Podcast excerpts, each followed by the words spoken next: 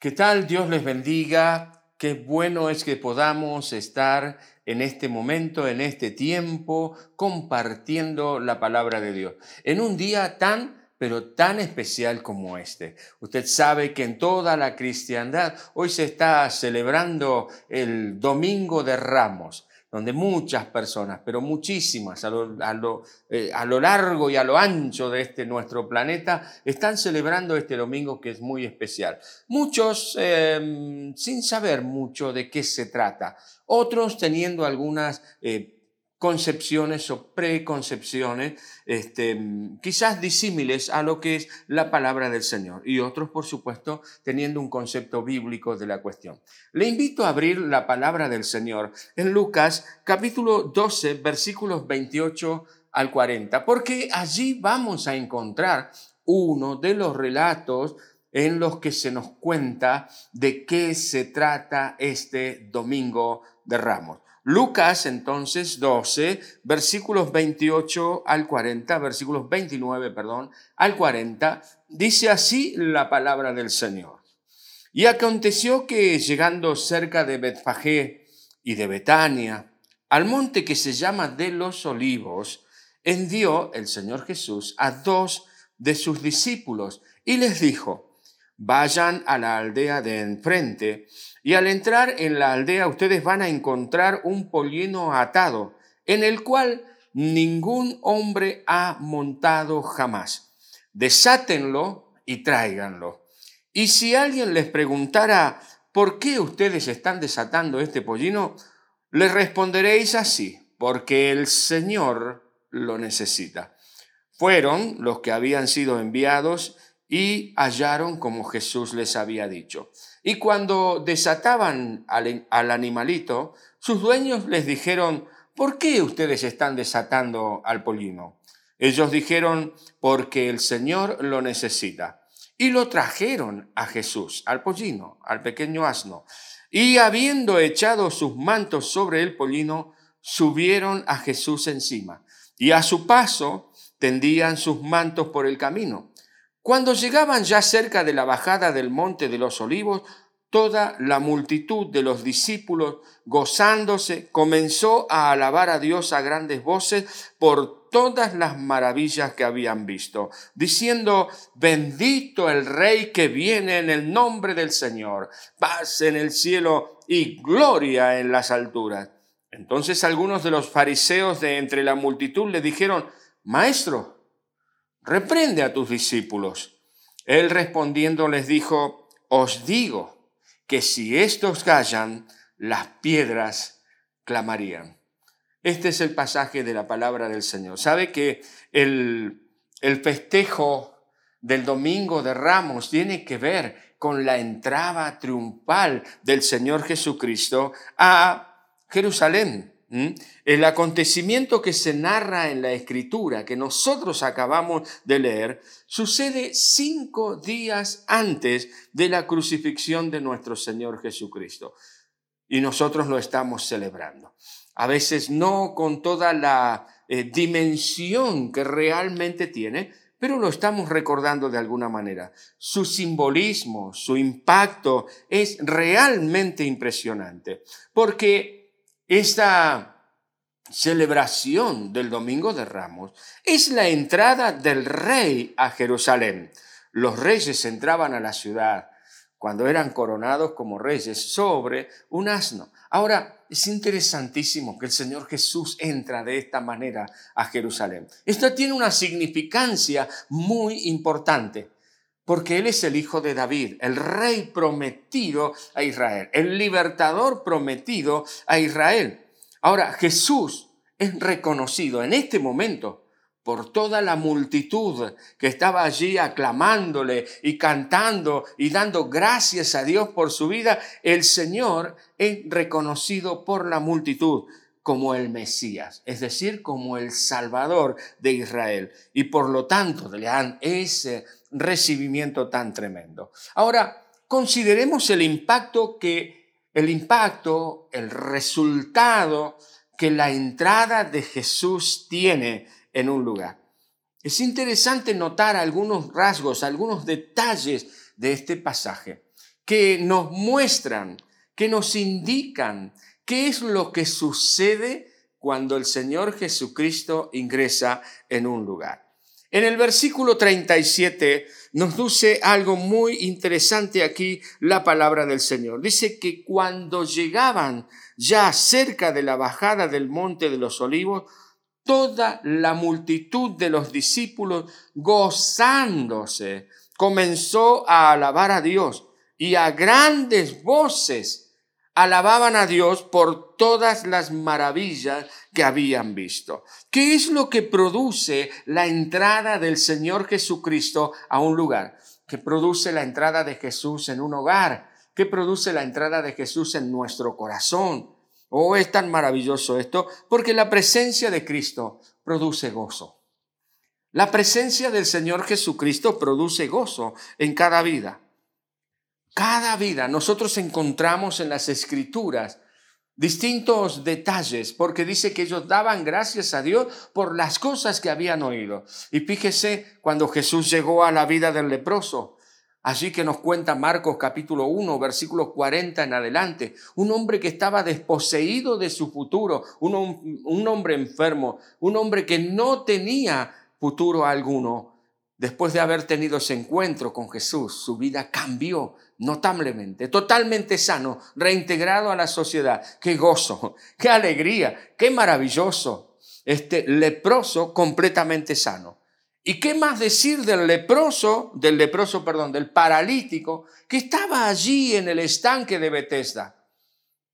Un hombre arruinado por la enfermedad. Cuando llega Jesús, le sana completamente y vuelve a su hogar. Después de 38 años, vuelve a su hogar caminando, sano y con un corazón nuevo y distinto. La entrada de Jesús a una vida trae gozo, trae esperanza. Eh, tenemos también la sanidad de Bartimeo. Recuerda usted, si usted ha leído las escrituras, seguramente ha escuchado sobre el ciego Bartimeo, estaba junto al camino pidiendo limosna y cuando se entera que quien estaba pasando era Jesús, él se levanta y comienza a gritarle, Jesús, hijo de David, ten misericordia de mí. Otra persona sin esperanza, otra persona sin futuro, pero cuando pide que Jesús entre en su vida. Cuando el Señor le manda a llamar y él corre guiado por alguien a donde estaba Jesús, porque dice la escritura que apresuradamente se puso de pie y fue donde estaba el Señor Jesús.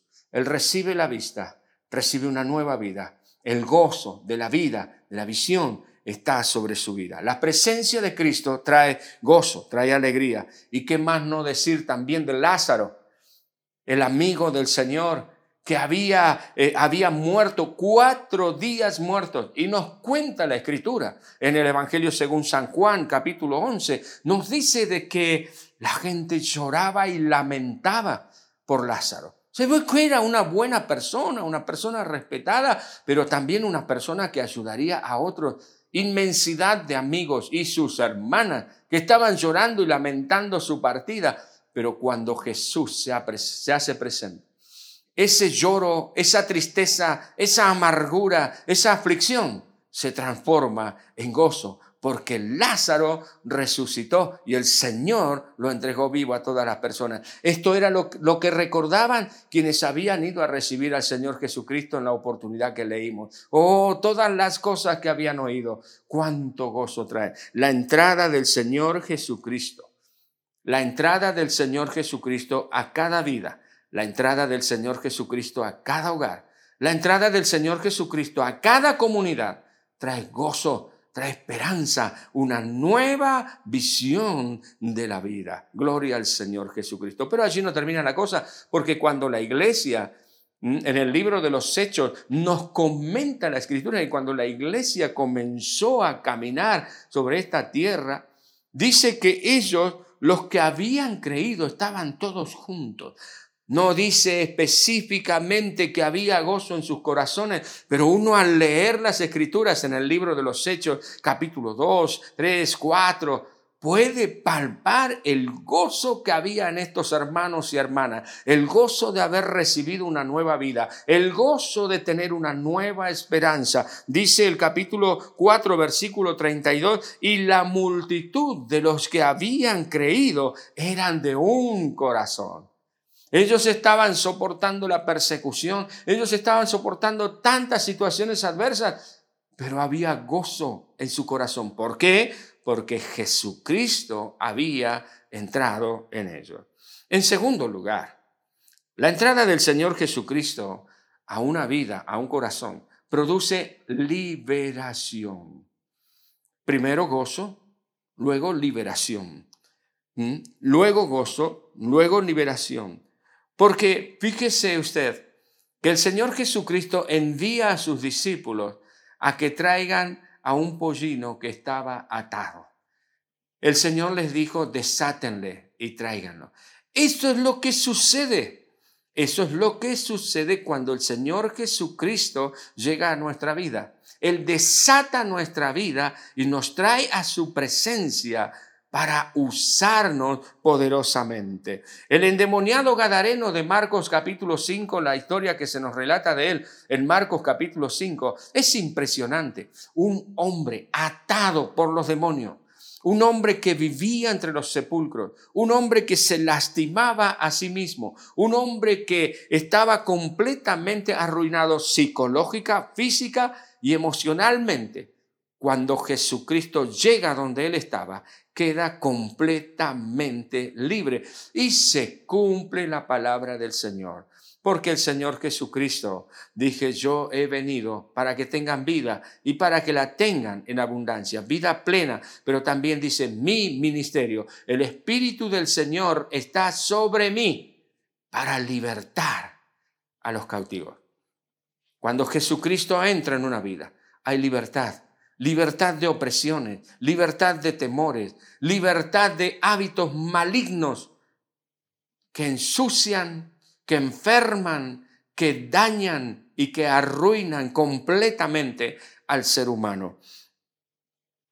Estamos también teniendo en la escritura una mujer que llega completamente encorvada al Señor, que no podía pararse, no podía estar en esta, no podía estar parada sin embargo, cuando tiene un encuentro con el Señor Jesucristo, dice la palabra que ella se enderezó. Y el Señor Jesucristo dijo, era necesario que esta mujer, esta hija de Abraham, que estuvo atada por tantos años, fuese desatada, fuese libertada. Este es el ministerio del Señor. Cuando el Señor Jesús se hace presente, cuando el Señor Jesús se hace presente, Allí está la libertad del Señor. Y por supuesto eso trae gozo, porque glorificaba a esta mujer al Señor con todo su corazón. Y también podemos hablar del siervo del centurión, del empleado de este, este mm, soldado romano, cuando Jesús se hizo presente. Cuando el centurión vino a Jesús y le dice Jesús, y Jesús le dice, anda, tu hijo, tu, tu empleado está viviendo. Oh, allí hay libertad. Allí hay liberación. Pero no termina aquí. Cuando Jesús se hace presente, en primer lugar, hay gozo. En segundo lugar, hay libertad. En tercer lugar, cuando Jesús se hace presente, hay paz. Hay paz.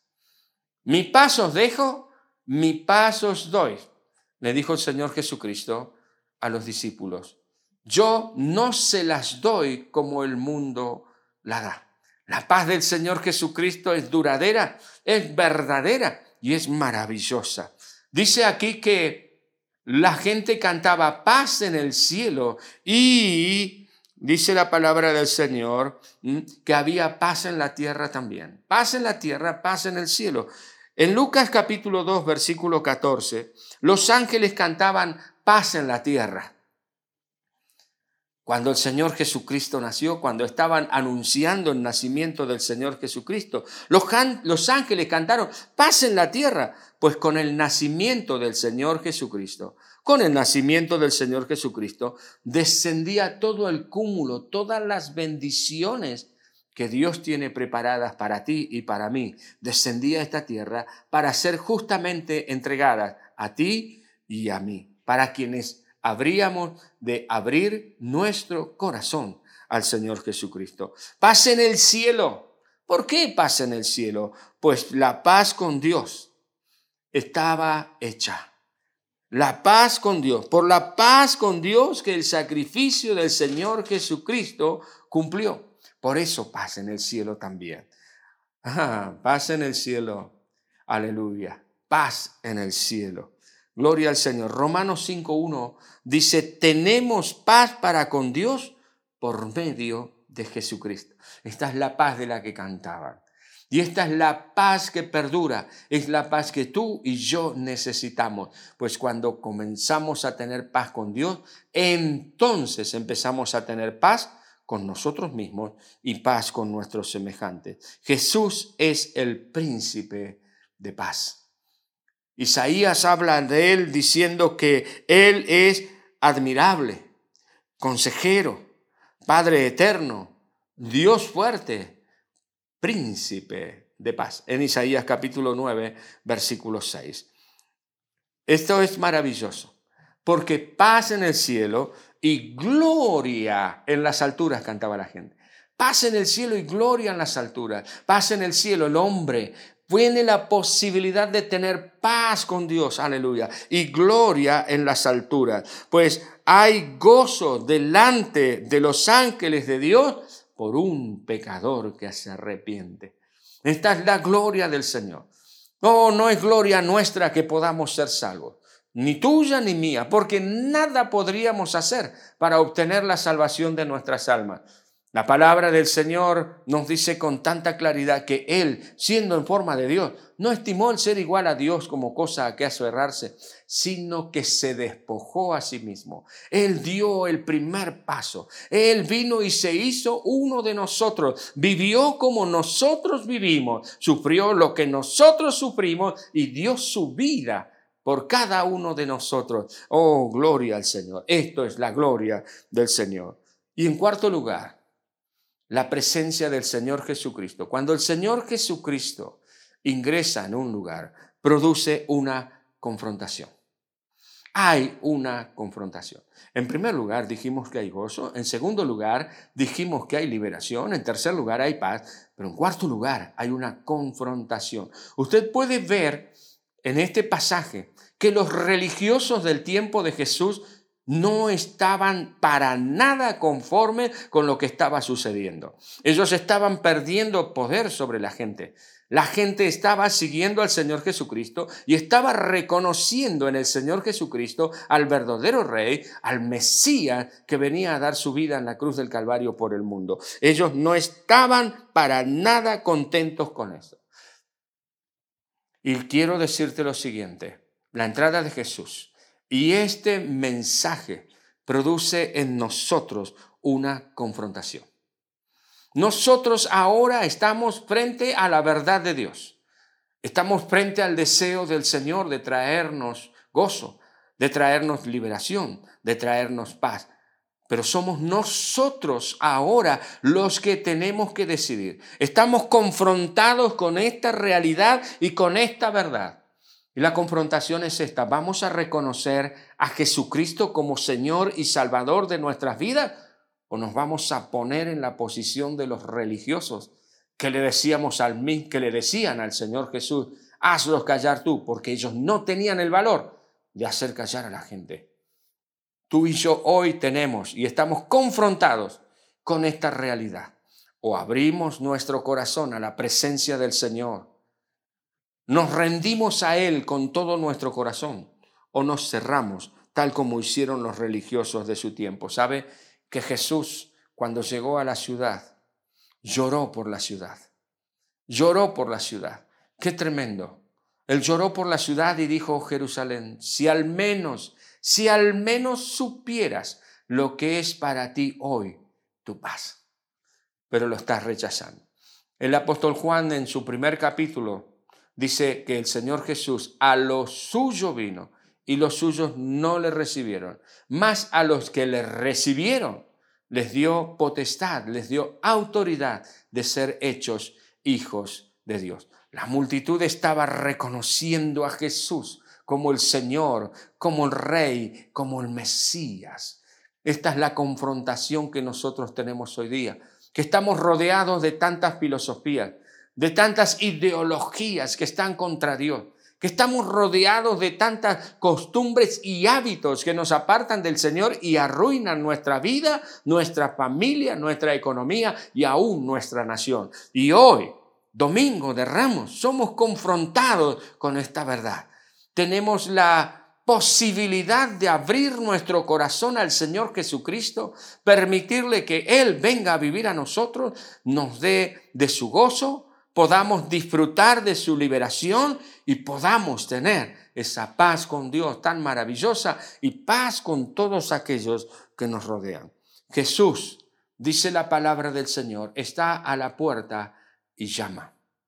Y está a la puerta de tu corazón. Está a la puerta de tu vida. Y hoy te confronta con esto. Abrirás la puerta de tu corazón. Permitirás que Él entre a tu corazón a tu vida, a tu familia, y te pueda entregar el gozo, te pueda entregar la paz, te pueda entregar la liberación. Deja de lado las ideologías, deja de lado las distintas filosofías de pensamiento humanista que para nada alcanzan, son como los religiosos estos, que no tenían poder para bendecir absolutamente a nadie. Jesucristo levantó a Lázaro, Jesucristo le dio una nueva esperanza al leproso, al paralítico, a la mujer encorvada, a la mujer de flujo de sangre y a tantos más que nos cuenta la palabra del Señor. Y no solamente que nos cuenta la palabra de Dios, a lo largo de la historia de la humanidad podemos ver personas que han sido bendecidas, salvadas, libertadas y con la paz del Señor en su corazón.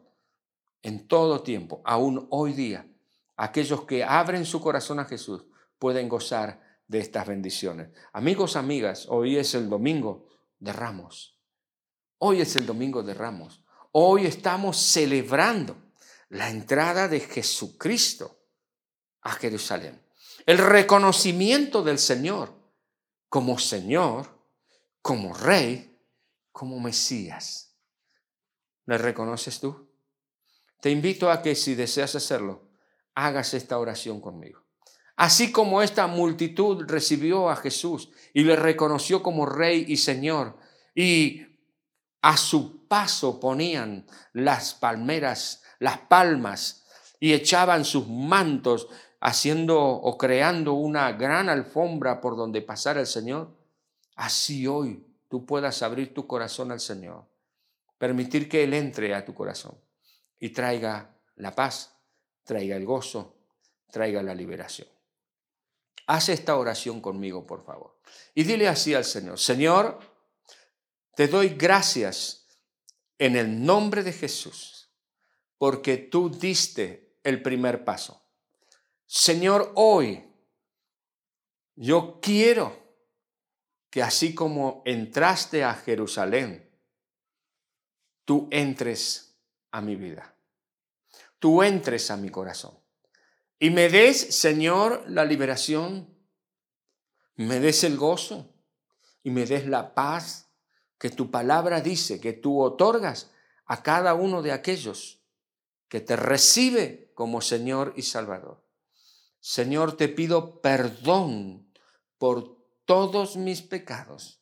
Te entrego mi vida. Señor, confío en tu compañía y en tu ayuda. En el nombre de Jesús. Amén y amén. Gloria al Señor. Domingo de Ramos. Domingo de Ramos. Domingo de reconocimiento del Señor Jesucristo como Rey, como Señor y como Salvador. El domingo que marca un antes y un después en tu vida. El domingo que te trae paz por medio de Jesucristo. El Señor Jesucristo que te trae liberación el Señor Jesucristo, que trae gozo para tu vida y para todo tu hogar. Amigos y amigas, Dios les bendiga en una manera muy, pero muy especial. Hasta siempre.